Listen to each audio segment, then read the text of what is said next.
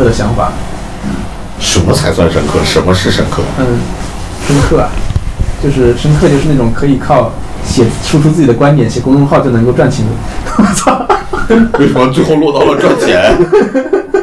啊，因为很有很长一段时间在思考怎么去呃对抗工作这件事情，因为我我是个极度厌恶上班的人，你不怕老板听到啊？我觉得上班太太痛苦了，我就觉得就是想要，但是我愿意付出一切，你你在录吗，李老师？没关系，问呗。哦，我在没事没事我在付出一切代价，我想要对抗上班这件事情，所以就我记得咱俩曾经其实讨论过这个事情，就是到底存款有多少的时候可以不上班？三百万呀，最低三百万300，高考点的话一千万，就是就是我现在所做的一切努力，我我努力上班，我去积极的工作，都是为了可以不不工作。为了以后可以不上班。对啊，就是我之前做游戏也是想的是有没有可能我在家里做游戏，就对，你的目的，但是我感觉，如果让你真的嗯，但但其实你，呃，你厌厌恶上班这件事，你到底厌恶的是他的哪一点呢？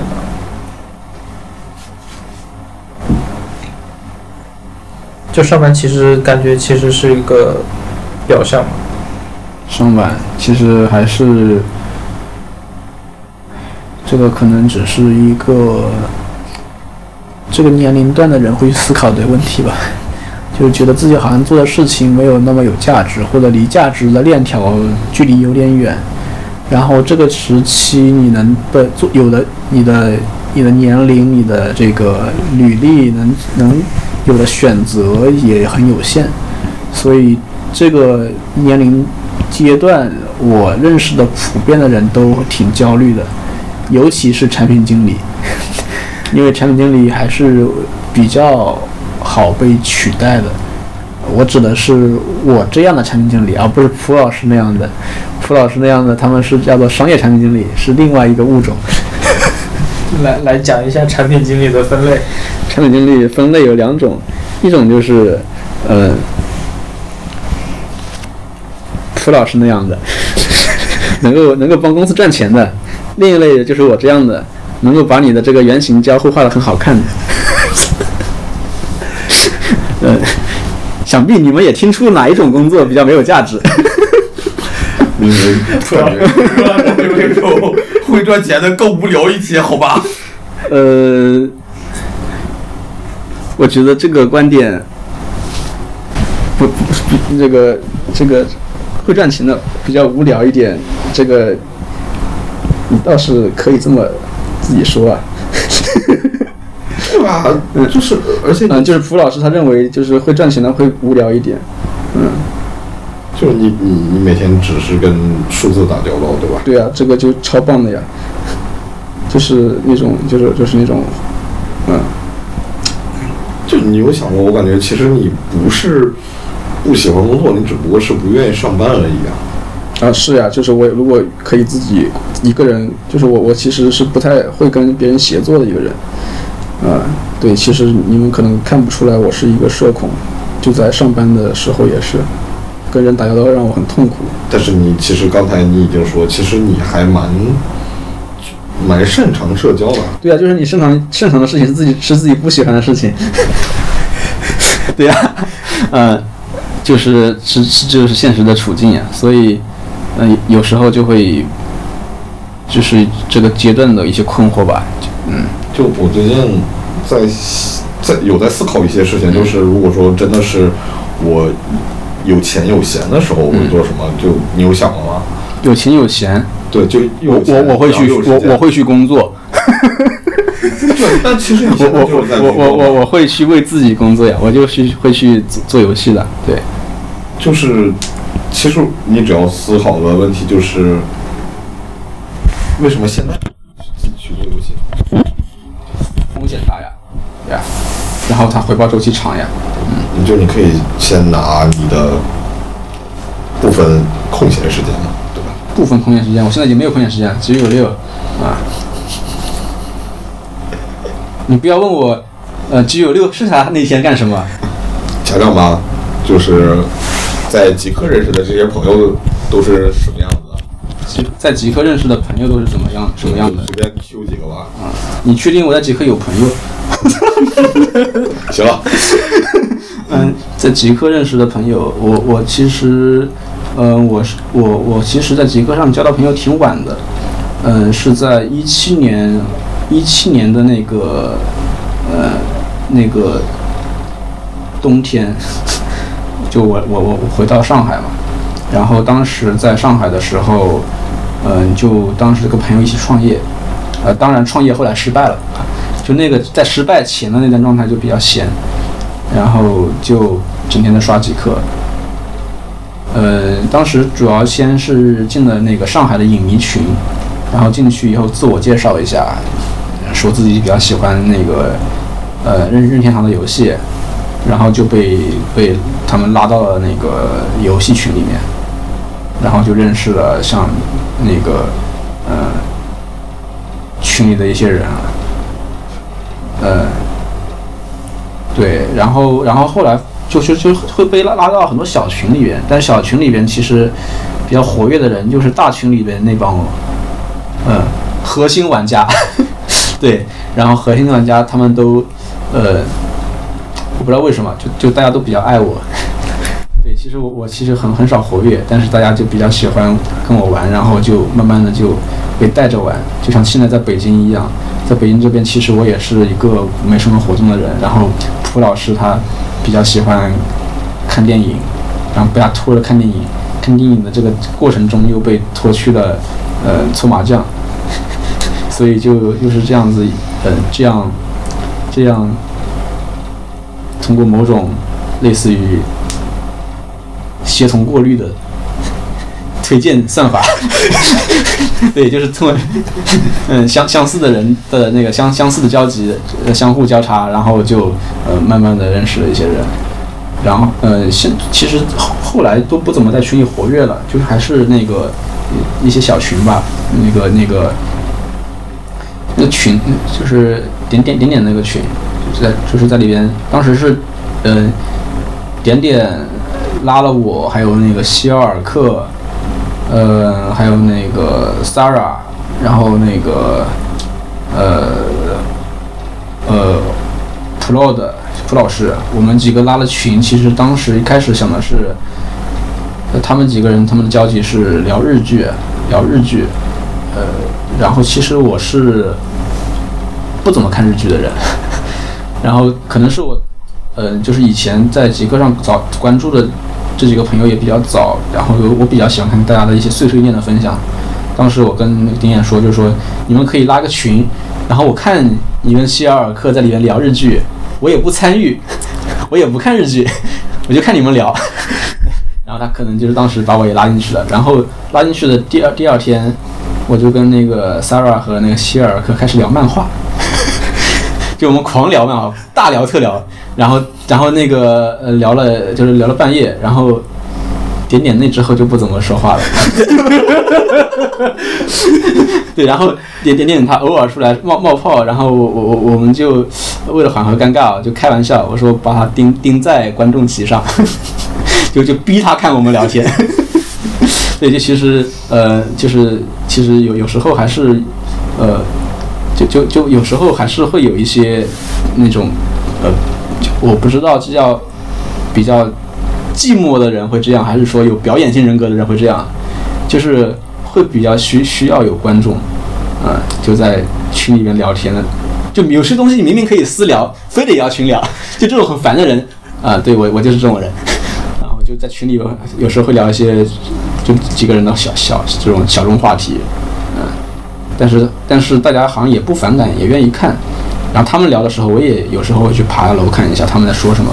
我觉得这种状态还比较好吧，就是可以分享一些这种过过燥的时刻啊，或者是你随时有想说的一些话，可以往群里丢一丢，然后大家也不会给你什么压力。嗯，其实也是因为大家的。兴趣爱好也比较一致，因为我感觉可能周围能聊漫画的人也没有那么多，尤其其实你看的日漫也蛮小众吧，算比较杂，比较小众。然后其实他就是，所以能聊的人是比较少的。呃，对。然后那个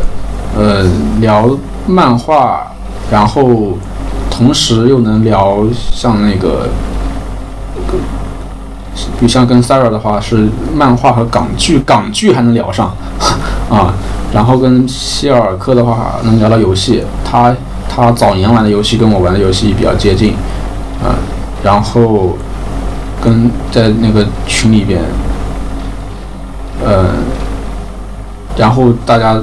平时也都愿意我其实那个群还有一个共同话题，你忘了，什么叫就是骂产品经理。产品经理，对呀、就产品经理特别傻逼。那个那个就是阿珂就就在群里今天在群里吐槽嘛，就是他们他接的什么傻逼需求，嗯然后说产品经理不是打死就可以了吗？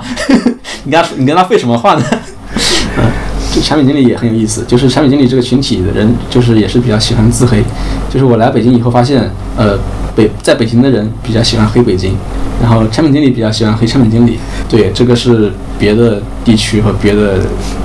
岗位的相对不，就是这种属性相对弱一点的这种现象。然后产品经理其实也也其实，产品经理其实其实就是也也挺，其实我我我一直觉得产品经理其实挺挺恶臭的一群人。就就是有时候产品经理之间的这种交交往，其实会带有比较强的一些功利性，嗯，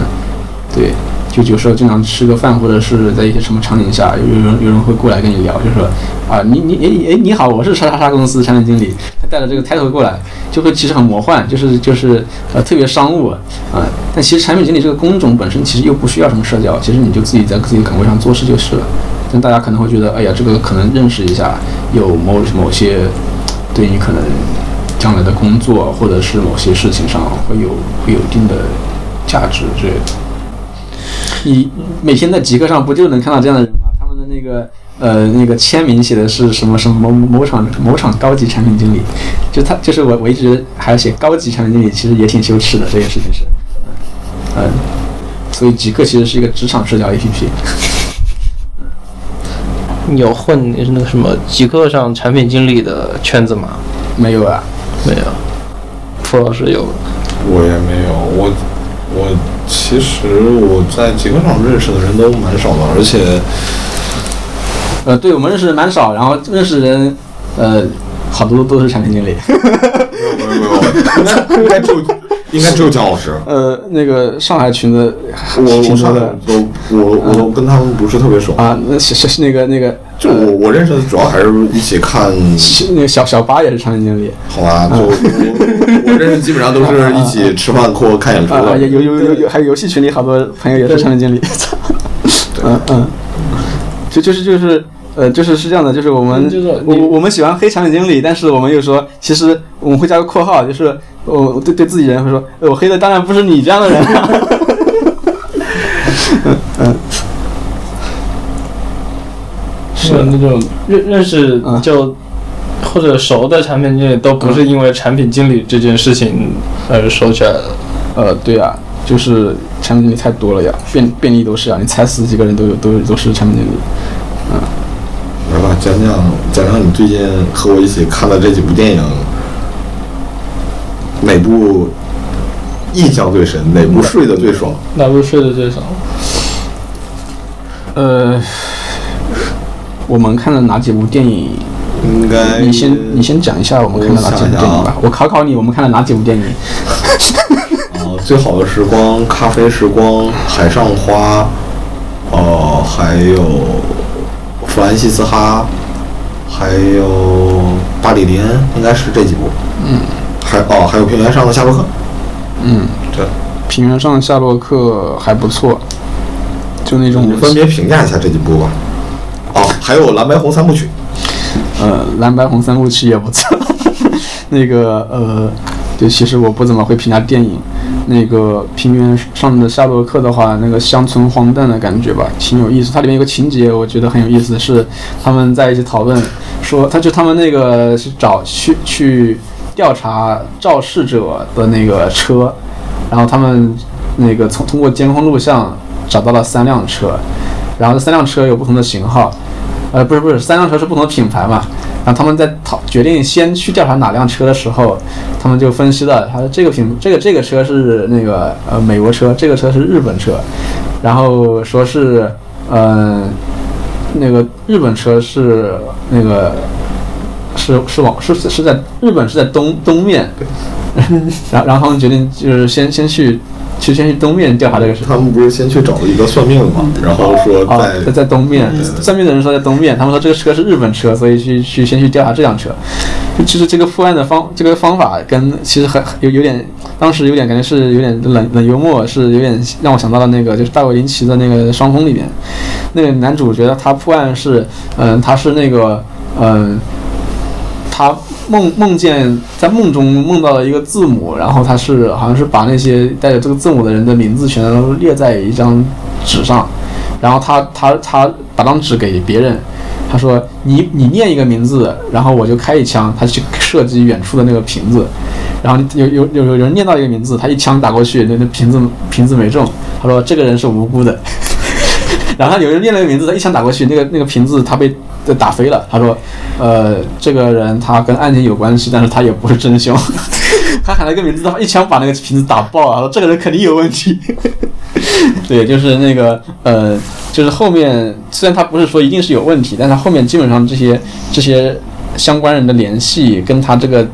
跟他这个枪击的这个呃场景都能对得上。呃，但是那个平原上的夏洛克他就是还是相相对偏偏写实吧，就是他其实很遗憾的是，他们并没有找到真的这个，嗯，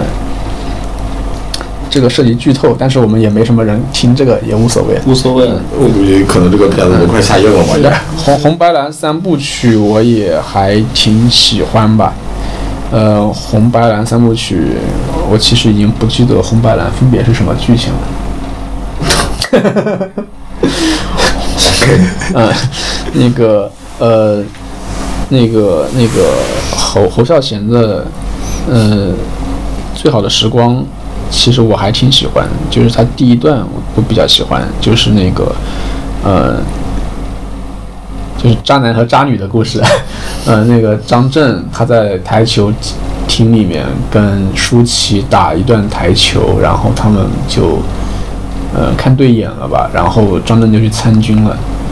然后他们写信，然后张震他那个参军回他中间回来去台球厅找舒淇，发现舒淇不在了，他就呃一个一个人问过去，问到他的朋友、他的同事，然后甚至找找到他家里人，呃，最后去找舒淇，他好像他去别的地方工作了，然后又去他别的工作的时候，他舒淇又又又不在了，他就一个一个地方找过去，他就是那种跋山涉水一样，最后他在一个另外一个地方的一个那个台球厅里，他又见到了舒淇，然后两个人也没说什么话，呃，就尬聊，然后最后就，呃，第二天张震他就要回回部队去了，然后他们两个人就在那个路边上，两个人，嗯，在雨中，嗯，他们撑着一个伞，就两个人并肩站着，嗯，就这个故事还比较简单。那个张震他也没有说我为你跋山涉水找过来，呃，舒淇只是只是他他他只是问你怎么来来了，对，就很多东西他并没有，他表现的还比较含蓄吧，嗯，就这种感觉还挺不错的。嗯咖啡时光你是都忘了吧？我估计咖啡时光，是日本。它其实是电车时光啊。就里边的一个情节，就是那个男主他会到拿着那个像蒲老师这样的设备，它更大了一点，然后有一个麦，然后上面有个防空罩，他去那个车站里面去录各条专线他们的电车的声音，就这个事情也挺有意思的。因为实际上日本会，尤其是就是不同的，就是它线路不同的站的发车的声音是不一样的，对，它不同的音乐都是不一样的。它是不同的企业承包的，它私营的铁路跟国营不一样，所以你在日本玩的话，有可能因为在一个站里边，它有不同的线路，会因此而做错站。嗯，呃，就我我自己其实有有有这样的兴趣，就是有段时间我会拿那个手机去录各样各种各样的声音。啊，就我在日本玩的时候，我也自己去录那个地铁的声音，在香港玩的时候也录过，然后在镰仓的一个乡下，我坐在他们的一个小院子里，坐了一个下午，把他们那个蝉鸣的声音给录下来。就有时候会觉得这种，呃，记录可以让你去回忆起当时的一些心情，呃，就这个。可能跟我这两年，呃，就是，就我以前会喜欢写写写写一些文字来记录，但是，呃，这两年开始文字表达能力这个这种衰退特别特别的明显，我也不知道为什么，是不是上了年纪的缘故，就是，越来越不能写东西，就是我到了一种几乎是。写字超过一百个字就就陷入失语的状态，所以写产品文档会失语吗？产品文档简直滔滔不绝，然后就就就就可能也是被工作的缘故，还是什么原因，就是把自己的这种对于庸常事物的表达力给破坏掉了，所以现在会去想一些不那么连贯完整的。表达方式可能会去想一些，呃，或者是非语言的，呃，像录音是一种，然后像前两年有画画了，就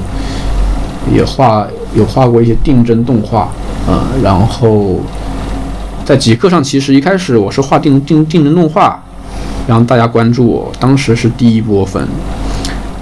然后开始认识一些人，然后当时其实，在那个。啊，对，就是这个这个东西，其实它成为了我的社交货币。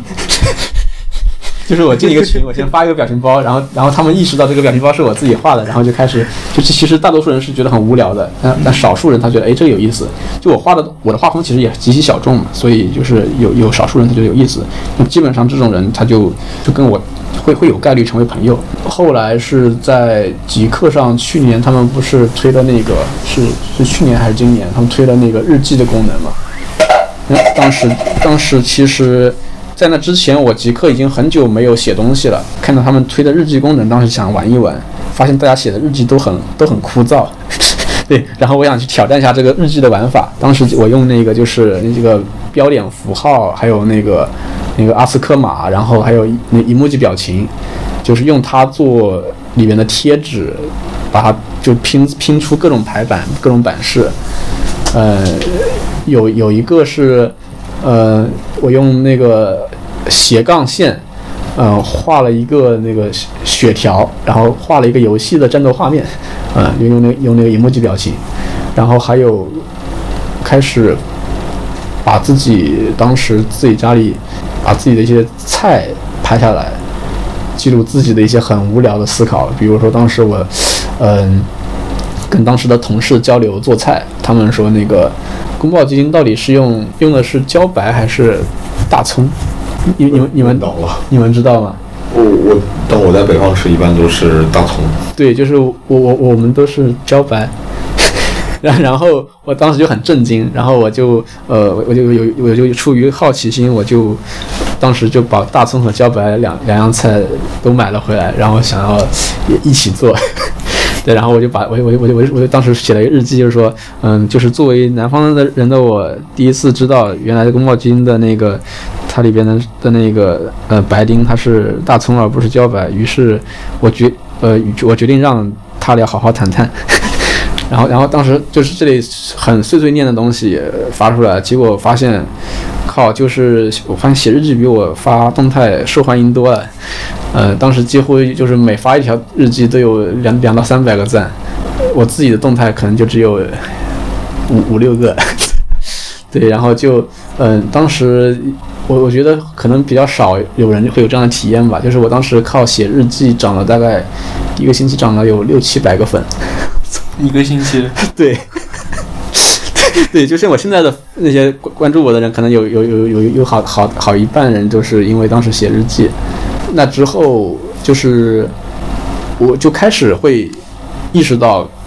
可以在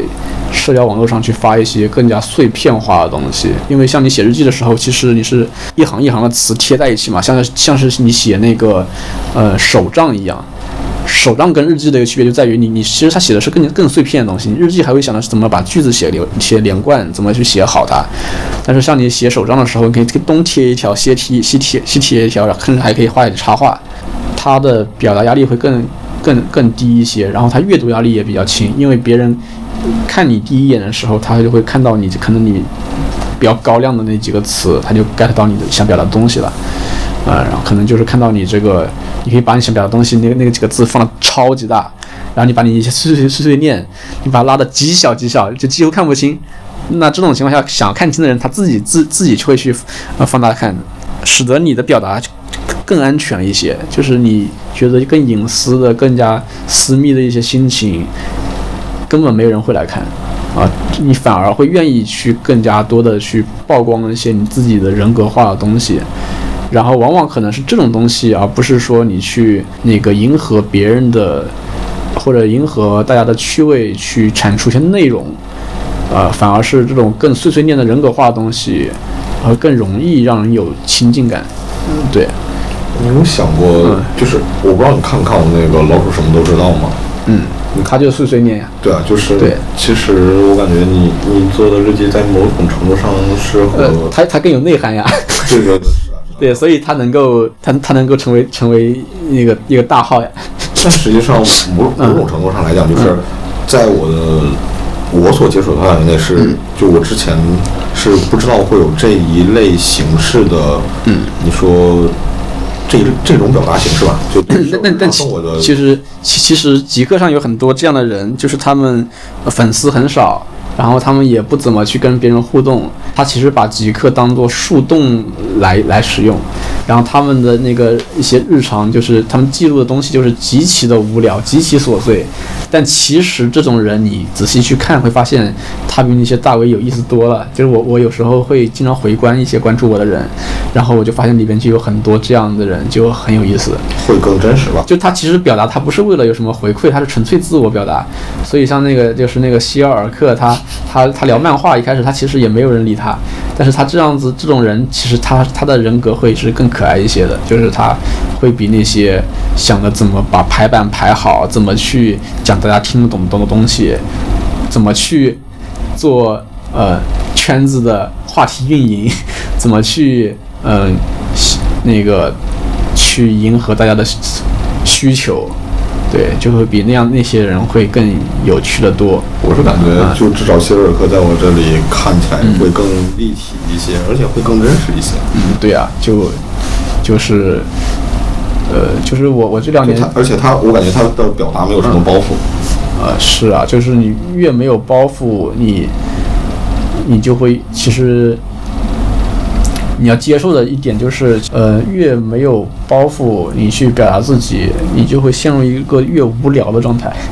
就是你会发现，你能表达出来的东西，其实大多数都是无聊的。这里就是出现了一个问题，就是你能不能接受自己就是一个无聊的人？其实很多时候，我觉得，就像比如说像我们做朋友，我们可能。认识一段时间，会聊一些彼此觉得感兴趣的话题，但是哪有那么多话题可聊啊？总有一些时候，我们其实是很无聊的，是我们没有什么东西可分享的时候，那我们能干什么？就是能够分享一些更无聊的一些东西的时候，呃，我觉得这种状态是更好的吧，就是人与人之间可以更真实一点。我有一个群，就是认识十几年的朋友。就是在群里边，我们经常就是互相称对方臭臭傻逼，就是就其实这是一个很好的状态，很好的关系，嗯，就是大家已经完全没有任何的这种包袱了，就是没有任何的预期。当你没有一个社交回报预期的时候，你就不会去呃故作姿态，你就不会去想着怎么去。营造自己的人设，去自我表达，去产出内容，或者是你去跟别人说，哎，我是什么某某公司产品经理，就就不会有这样的一种姿态，你就会变成一个就相对更呃更更纯粹的，呃不是，就是会可能就是更更不纠结一点的人吧，就是呃，对我我就就是我这两年的感触就是。呃，要学会去，我觉得就是能能遇到一个能够，呃，理解无聊的乐趣的人是就是比较难得的，是比较有意思的。呃，就我我之前画画，我画那些动图，其实我画动图很无聊，就是一个人瘫倒在那个沙发上，一一就是一把刀插在自己的心口，然后他他他就举着牌子上啊上面写的是 I'm fine。就是，呃，其实这个事情很无聊，是因为我我我画这个图，可能我会画四个多钟头，画上几十帧去画这么一个表情，嗯、然后这个行为本身就很无聊，然后这个图也没什么应用场景，对，然后这个图画的里面人的他也他也不是很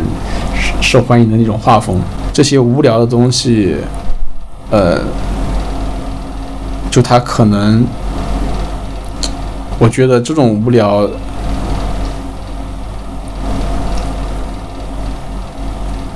就可能还是什么呢？我我词穷了，我词穷了。我感觉其实这嗯倒不能说算是无聊，其实反而在我眼里看是更没有功利性的一种。啊、就是没有表达，就是少一点，少少一点那个，就是其实我最近一都是在想的是怎么去降低自己的一些对各种事情的预期感。就你预期太高了，其实，嗯，总是会倒倒倒不是说你的预期跌破你的这个，你你会什么心理受挫。我是觉得有很多事情其实就是无所谓的，就是你越是无所谓的去做一些事情，你反而可能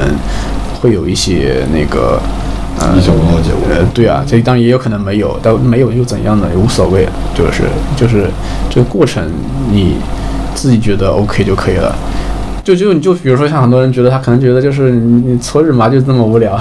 对，就是无无聊是无聊是无聊啊，但是就是你你要就是你得接受就是你接受自己就是一个无聊人的人这一点，对，然后嗯。我觉得很多事情会好办很多。你要觉得自己是一个总是觉得自己啊、应该是一个怎么样，呃，有一个某种包袱的人，其实社交网络上你发点东西都要字斟句酌，那就我觉得就会，它某种意义上才是更会使你变得更无聊，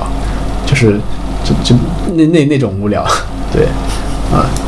不同的无聊，对吧？对对，就有时候我觉得就是，嗯、你可以可以无聊，但是至少还是保持一点有趣，这样会好一些。嗯，进到提问环节。看一下，我操，真的没有人提问是吧？好吧，有啊，提问，提问不是挺多的吗？对，好，第第一趴问题是问蒲老师的，好啊，感谢陆陆老师。蒲老师要不照着回答一下？什么什么什么你说一下问题吧什么问什么问题啊？问题首先，嗯菜单做的什么样？有目前有没有拿手菜？嗯，这这个这个话题有没有什么 context 需要？就就是什么叫做菜单做的怎么样？就就是我大概今年在九月十九月份之后吧，就自己会经常开始做一些饭，然后因为卢老师他天天自己带饭，然后我还感觉蛮蛮好玩的，我就去问，就请教了一下有关做自己做饭的一些技巧，然后学学到了很多，对，嗯但是实际上。就现现在基本就周末偶尔会自己做一些，然后其实做的最拿手的应该就是那种日本的牛肉饭，对，而且也蛮经常做的，我还蛮喜欢那种口味，就有点就就就和吉野家的那种蛮像的。哦，你自己做的菜跟吉野家的感觉差不多。因为那个味道基本都很啊都很像，就那个味道像的主要它的味道构成是一个大概什么样？是什么味味淋加什么酱油这种？对，味淋、酱油、料酒、白糖，基本上就是这些原料嘛，就它的调味汁的话就是这些。好吧，这个问题结束。然后这个人我不认识，哦，森见登美彦对是一八年最大的收获的话，对一九年最大的收获是什么？嗯，首先，要不介绍一下这个森人是谁？见登美彦是日本的一个知名的作家，他是京都大学的，是是我一就是我一八年以来，甚至可以说是我一八年以来最大的收获。如果没有这个作家的话，我可能在一八年不会去了解到那么多更多有趣的人。我是在一八年的时候。偶然间看到了森田登美彦和森田登美彦的呃春呃春宵苦短少女前进吧这个电影，导演是汤浅证明。然后从这部片子之后，我就感我被当时电影里的整个的世界观，还有那种碎碎念的画风给震撼到了。我还蛮喜欢这种画风和这种感觉的，所以就开始把所有森田登美彦的。已经有动画化的作品都看了一个遍，我想想啊，《四叠半神话大纪》，还有《狸猫三兄弟》，我忘了那个名字叫什么了。啊，有《有顶天家族》，然后到最新的《企鹅高速公路》，就这几部都看了。其中，呃，《四叠半神话大戏》也是他和汤浅证明做的，是完全和。春宵苦短少女前进吧，一个画风，然后顺便提一嘴，就是那部作品的插画师的画作最近应该刚出中文版，还蛮还蛮推荐的，因为确实是很好看。因就是正是因为了解到了森田登美彦，所以才开始。看森田东美彦的作品，然后又去看汤浅证明的作品，从汤浅证明作品又去看到了渡边新一郎的作品，然后又因为看渡边新一郎的作品，又对大有克洋，还有更早期的 EVA 这些，还有那个 FLCL 这些作品感兴趣，所以以森田东美彦为契机吧，就。把我的一些就拓极大的拓宽了我的阅读的一些视野吧，所以说这算是我一八年以来最大的收获吧，甚至说一九年都没有一个人或者是一个对吧，就没有一个人可以去。媲美，你这个还挺神奇的，就是你看动画的这个顺序，可能跟很多人是相反的。对，你是从后往前推。对，然后，呃，其实我还，我我我对他的那几个作品感觉还比较一般，因为好像是。呃，汤浅证明跟他开始合作以后，汤浅汤浅更商业化，汤浅证明就变庸俗了。这但是不一样，就是 我我我其实是我喜欢《春宵苦短少女前进》嘛，是喜欢是是喜欢那里边的森间登美彦啊。然后其实喜欢汤浅证明，我感觉我最喜欢汤浅证明的作品是乒乓啊，我喜欢他乒乓兽爪，还有心理游戏，对吧？恶恶那个恶魔人，恶魔人就是他比较比较狂野。跳脱的、夸张的，那种线条甩脱的那种感觉，对，就是我觉得是海海马其实也还可以，海马也还海马，心理游戏也是马，还有最早猫汤，呃，心理游戏是那个叙事上有点啊，猫汤也是汤浅证明的，对，好吧，我我真是垃圾，就是那个对，就是这些我都比较喜欢。他最近是不是又出新作？呃，若能与你。乘风破浪，反正应该也是啊，好吧，呵呵，就也是更商业化了，就比上一部更更加商业化了。难过的，但是还好吧，我感觉明年不是要出那个印象岩嘛，那部就应该是回归到原原来的那种感觉，就他那种早期的感觉，就是真的是是就更实验嘛。对，就是看的特别的嗨，因为有一集你还就是那个《混沌武士》里有一集，就是他们磕大马磕嗨了啊。对，那那那集就是汤浅证明做的，就一看就知道就是他那个就是那个人甩把人甩出去，然后整一个人都变形了，对对对，那个手拉了很长的这种极其夸张的，就肯定是他做的。所以他最近的那个什么，呃，小白，小呃。就是蜡笔小新，他他那他那小白，他那他就是最近是那那个以他为主角的那个那个那个超超级小白的那个形象，那个最近的动画也是他做的，但那个还是偏简简单吧，喜喜剧啊。应该三年能美案这个话题应该就到这了。嗯，然后下一个最喜欢的作品有吗？最喜欢作品应该就还是《四叠半神话大戏》。我我找完你看过吗？看过呀，对，我就他换证明的我都看过。就是我还蛮喜欢那个，我不知道你怎么看。呃，我我还行吧，就是没有没有那么喜欢，但是它里边那个四叠半这个概概念也挺有意思的。它其实就是它的一个，就是这种呃，他他他的他租租租那个房子里边，他是就是它的那个呃榻榻米的大小嘛，四四叠半它的这个房间，然后它本身又是有呃无数个四叠半的空间，它有里面又连接在一起。就更就平行空间。它它最后有点那个超现实的是，对。它所有空间的那个，它就是它台它头顶台那个吊灯上面的一只飞蛾，它所有的这些飞蛾，它通过它的窗子全都飞到了一个世界里，然后通过窗子就是成群结队的飞了出来，那有点其有点有点超现实那个。因为，嗯、是其实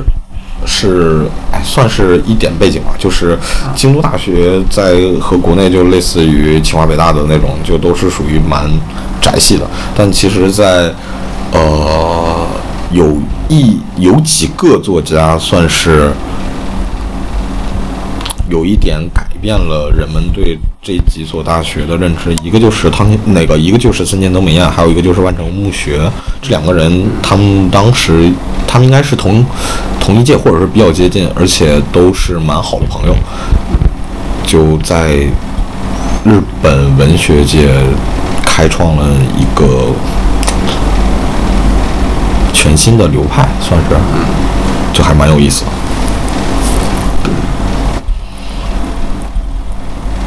哦，年度最震撼的音乐现场，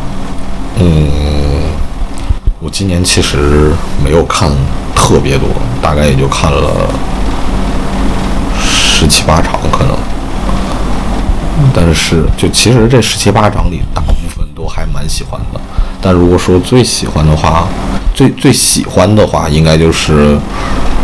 七月份看括号团，就亚历山大他们，就真的是完全震撼到。就我我我之前对他们的音乐就算还比较喜欢，但是没有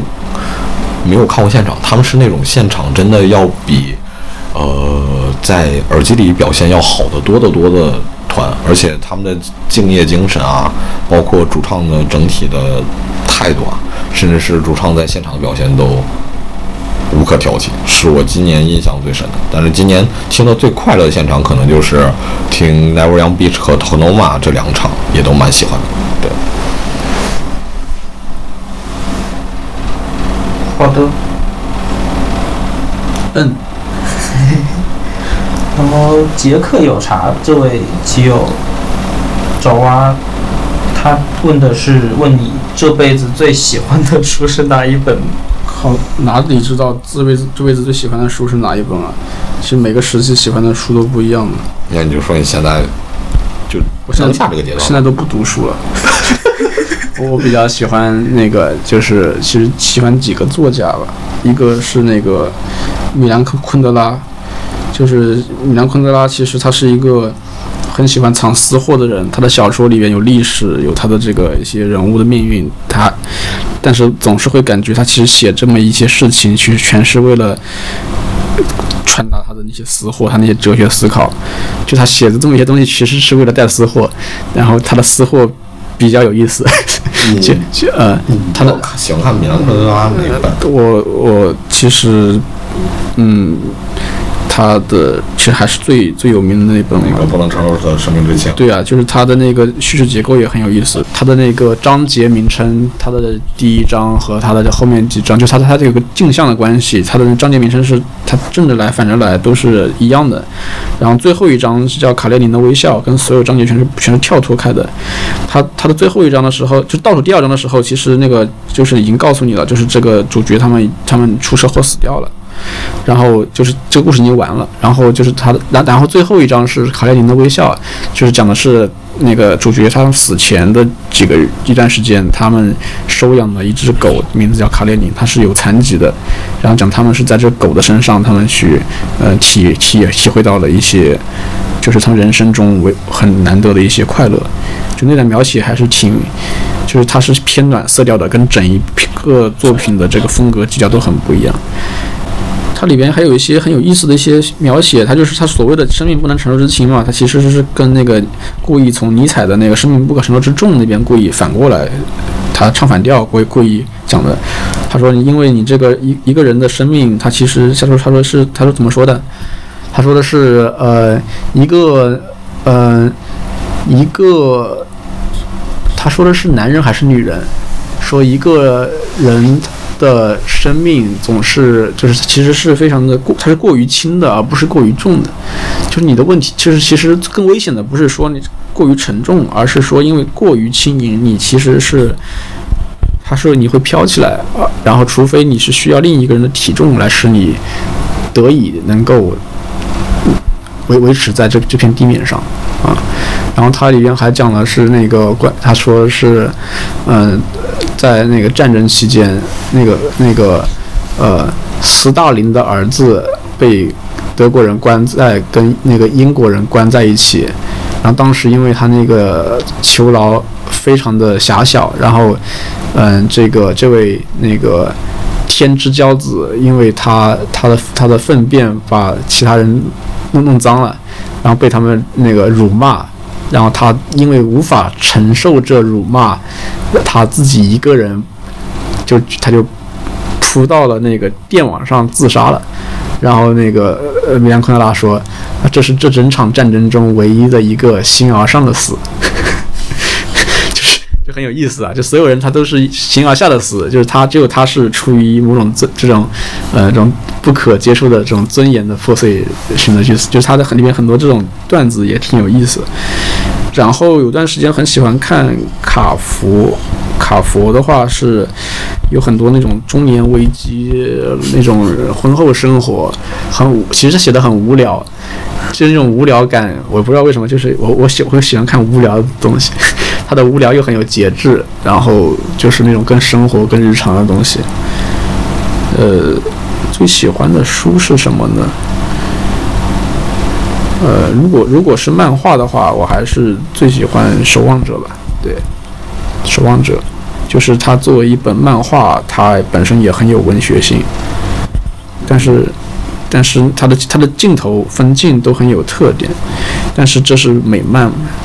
如果说是日漫的话，最喜欢的是浦泽直树的《二十世纪少年》。嗯，他的那个六七十年代的这些当年的这个整个时代的描写，就让人很有亲近感，有真实感。它里边，它明明是一个科幻故事，但它非要讲六七十年代当时的日本的那个，嗯，万国博览会，当时的月那个呃苏联登月，然后讲的是那个讲。曾经一去不复返的保龄球热潮，讲的是那个，呃，当年的那个一些小孩子他们在呃田野里边自己造的一个秘密基地，在里边诉说了自己各自的那些儿时的梦想和那些对未来的幻想。然后他在这里边他藏了一个诡谲的点，就是他那些幻想里边对于未来的一些坏未来的一些假设，在他们成年之后一一都成真了。然后他这种展开就就很有意思。嗯，接下来是重启的问题，快速回答一下。今年至今睡过几场电影？是问谁呢？问你。呃，巴里林登，我睡掉了四分之一部分，是是它有两两两个章节嘛，上半部下半部。上半部的最后的一半睡着了，他前面一半讲的是他他的那个就是少年的那个时代的生活，然后等我睡醒的时候，他已经是婚后的乏味的生活了。然后中间那段就是我让蒲老师给我口述一下，我觉得我错过的应该不多。结果他讲了他的呃他的背离家乡，游历，然后然后冒充别人。然后如何与然后他的几段罗曼史，就几乎讲的这些东西，我感觉比我看比我剩下看的那些东西全加起来都还精彩，啊，然后是那个呃咖啡时光里边，就是我已经不记得自己睡了哪一部分了。就是他们，因为这这部这部就是就是侯孝贤的电影，就是台词很少，就他跟那个杨德昌还不太一样。杨德昌的电影我应该不会睡，但是侯孝贤的电影就是他台词太少了，然后当你睡醒的时候，你都不知道错过了什么，好像剧情上也没有错过什么。嗯，然后是那个弗兰西斯哈。对，我那天实在是太疲惫了，我过去闭睁，就是稍微闭了一下眼，醒来的时候电影已经结束了。对，所以就是之前我在在极客上发开玩笑了，我就说，呃，如果我是豆瓣产品经理，我说我开发一个功能，就是你除了标记，呃，想看已看，你还可以标记，呃，已睡，睡过，呃，然后，呃，跟大家讨论了一下，发现。大家看看文艺片的时候都挺喜欢睡的，平时都是一个个失眠的人，嗯，看片子的时候倒是睡得很好，嗯，是的，那至少还是有点收获吧。那天看爱尔兰人，睡了吗？爱尔兰人，我在我快要睡去之前，我离开了现场。就是是在那个是在那个民宿里面看的嘛，然后最后半个小时我一直没看，我因为我回来很忙就一直没看，然后看到基斯他们在朋友圈在极客上在一直在说吹最后半个小时多牛逼，然后我就不知道他哪里牛逼了，我就 因为我没有看到，嗯，应该没有了。啊，应该没有了，就是其实我看电影是不不不太睡的人。就是刚好那几次我是比较疲惫，就是呃，就今年是今年的关键词是疲惫。嗯，下一个是 三句话形容一下 Pro 的室友的外形。嗯，这个梗是这样子的，是就是那个这这周就是周一吧，周一对呀，就是你周周一你你来周一我来我先讲一下前面，周一我我刚到北京，然后。本来准预预定这周五就是现在我们来录播课，那么我们周一要先破个冰，因为找娃之前听到我的声音就怀疑我们是失散多年的兄弟，就是说话声音和语气都很一样，所以要先来破了个冰，可以想想解决办法。然后由于我第一天到北京比较迷糊，坐地铁坐过了站，导致迟到，迟到之后。小蛙和蒲老师就在地铁门口、地铁口等我，然后，嗯，在等待的过程中，然后蒲老师突然之间就走上前跟一个人攀谈了起来，然后我定睛一看，这个人，我靠，我觉得这个人好帅，我心想说，哎，我操，这个苏拉米原来是这么帅的人。然后我当时其实我那天我的。神志也不是很清醒，就我因为太过于疲惫，导致我的理性有点示示威，然后我就直接走了过去，用一种很没有礼貌的呃神态，直勾勾的望着对方，盯着对方很久。他还在跟傅老师说话，他他注意到了我的存在，他肯定在想我是谁，我在干什么。然后我就说：“你就是苏拉米吧？”然后傅老师赶紧推了推我说：“你别这样，这是我室友。”啊当时可能就有点一度尴尬场面，但是还好，就是我发现我现在很少感到尴尬了。这可能是使我，这是我这两年就是整个人越来越脱离社会的一个表现。嗯，形容词的话就是，呃，我觉得他室友还挺挺挺帅的吧，又挺高的，挺白的。啊，挺挺帅的，我我我很少有有有这样的场景让我去形容一个男人的长相啊，对。好的，下一个问题是形容一下米老师，形容一下米老师，呃，米老师也挺帅的吧？嗯，对对对，就是虽然跟傅老师的室友的风格不太一样，就是。嗯，还是比我想象中要帅一点。就这这这并不意味着我对你有多恶劣的想象。嗯，就还而且还挺随和的，就是呃挺厉害的，就是我们都没怎么都没有见过，之前网线上也没怎么聊没有聊过，见面第一面直接能聊起来。那天我们一起去吃饭，然后直接就直接就呃走在路走在路上的时候，就是那个呃就是一路上还是。能够对谈谈笑风生，嗯，然后那个米老师问我们，哎，你那个，呃，你们打算去哪里？然后，然后我说，那我们现在要去颐和园吗？然后然后那个蒲老师问米老师说，哎，你你最近自由吗？对，就是他，他他问的其实是问他是时间安排自不自由，然后我我就我就直接给接了一句，我说我说你要问这么这么严肃的问题吗？问一个人自不自由？嗯，就就还挺好吧，就是还是属于那种嗯比较好容易亲近的人。下一个问题应该问过，有有三个不同的人都问到了，就是打算什么时候回上海？然后三个不同的人，上海，我上，我干嘛要回上海？好，北北京好的不得了，可以，我在北京不知道多快乐。呃，我我在以前在北京也很快乐，就乐不思乎，乐不思乎。嗯，上海，上海我主要是比较熟悉啊，我之前就住在那个五角场，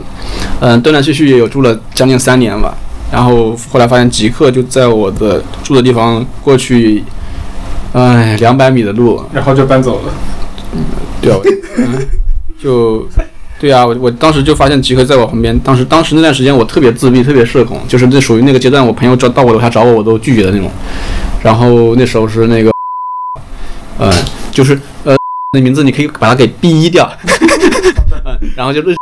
他那个微信上联系联联系我呀，他说那个你要不来极客这边那个拿拿礼物？当时我们参加那个极客活动嘛，拿礼要给我送礼物。他说你要不来极客这边拿礼物，这样的话可以省掉。我们的邮费，对，问题都差不多问完了。嗯，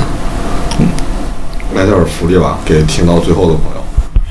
讲一下你当年的 ID 吧。哎，这没什么意思啊，叫什么？